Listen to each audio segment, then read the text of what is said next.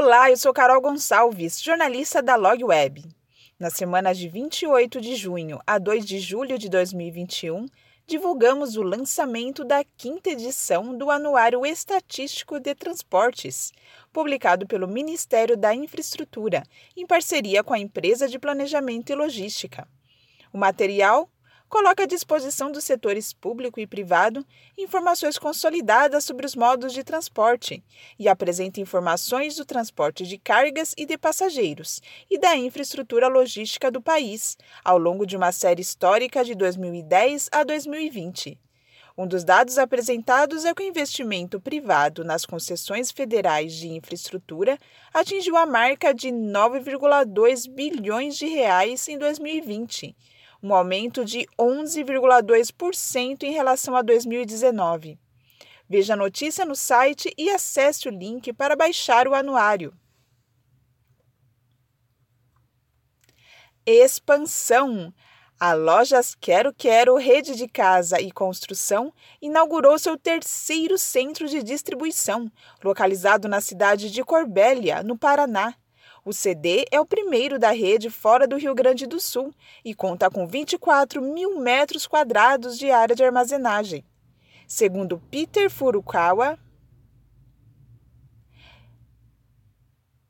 segundo Peter Furukawa, céu da empresa, Segundo Peter Furukawa, céu da empresa, a ideia é ampliar a competitividade, diminuindo não apenas os custos de frete, mas fazendo entregas com prazos menores. Diminuindo não apenas os custos de frete, mas também fazendo entregas com prazos menores. Além de Corbélia, a empresa também ampliou os CDs já existentes em Sapiranga e Santo Quiri, em Sapiranga e Santo Cristo, ambos no Rio Grande do Sul. Em apenas dois anos, a Quero Quero saiu de 37 mil metros quadrados para 86 mil metros quadrados, um incremento de mais de 130% na área de armazenagem. Quem também está expandindo suas operações é o Grupo Fornecedora, que, com um investimento de 12,2 milhões de reais, inaugurou duas concessionárias DAF, no Ceará e no Rio Grande do Norte. Em Taitinga, na Grande Fortaleza, o novo espaço de 15 mil metros quadrados substitui a antiga concessionária que atendia a região desde 2014.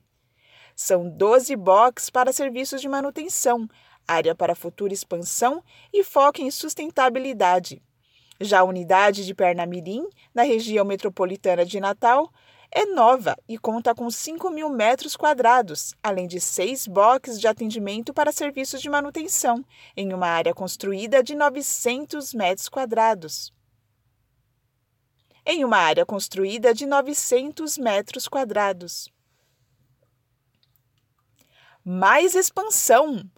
A Bridgestone do Brasil anunciou um novo investimento em sua planta de produção de pneus em Camaçari, na Bahia.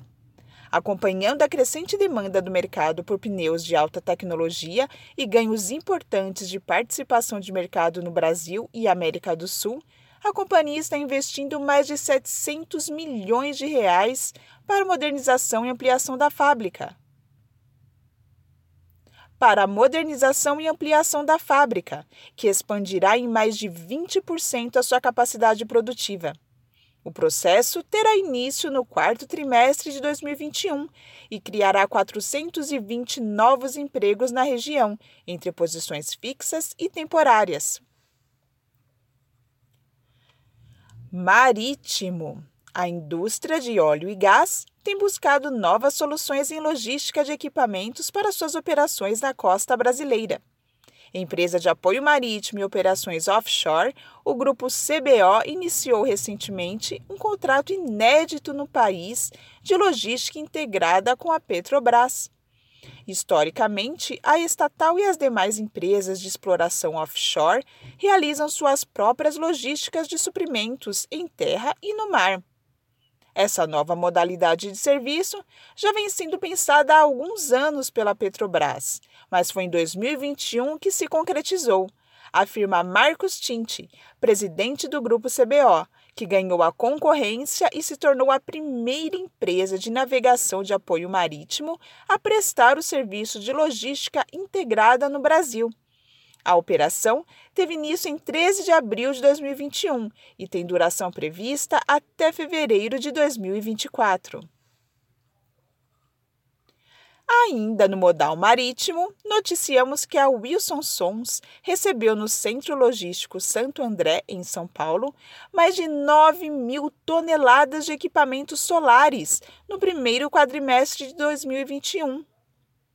No primeiro quadrimestre de 2021, um crescimento de mais de 7 mil por cento um crescimento de mais de 7 mil por cento em relação ao total registrado no mesmo período dos últimos dois anos.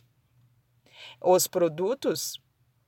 Os produtos provenientes da China chegam ao país pelo Porto de Santos, tendo como principal destino o Parque Solar da região Sudeste. A movimentação de contêineres com cargas do segmento também apresentou aumento significativo entre janeiro e abril de 2021. Foram 447 contêineres movimentados no período, alta de mais de 3.300% em comparação ao volume registrado nos três primeiros meses de 2019 e 2020. Sustentabilidade. No início da semana, a Volkswagen Caminhões e Ônibus entregou o primeiro caminhão elétrico do lote de 100 unidades adquiridas pela Ambev. Os veículos fazem parte do plano da cervejaria de ter 1.600 modelos VW com a tecnologia zero emissões na sua frota parceira até 2025.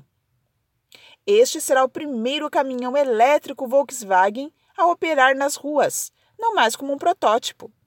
Trata-se de um e-delivery 14 toneladas 6x2. Concebido por um time dedicado de e-mobility, o e-delivery foi produzido na fábrica da VW Caminhões e Ônibus em Resende, que recentemente deu início à montagem em série desses modelos que recentemente deu início à montagem em série desses modelos elétricos, tornando-se a primeira do país com essa operação em larga escala. Rodoviário. Você já viu que as principais rodovias de São Paulo tiveram alta de pedágio? O reajuste de 8,06% foi autorizado foi autorizado pela Artesp, agência reguladora dos transportes rodoviários no estado. O mais caro, na Imigrantes, chega a R$ 30,20 na Praça de Piratininga. Quem passa quem passar pela rodovia Washington Luiz, na altura de Araraquara, vai pagar R$ 18,70. Já na praça de Itatinga, na Presidente Castelo Branco, a tarifa vai a 15 reais. Segundo o órgão, o percentual se baseia na evolução do IPCA de junho de 2020 a maio de 2021. A boa notícia da semana foi a chegada de 3 milhões de doses da vacina da Janssen no Brasil.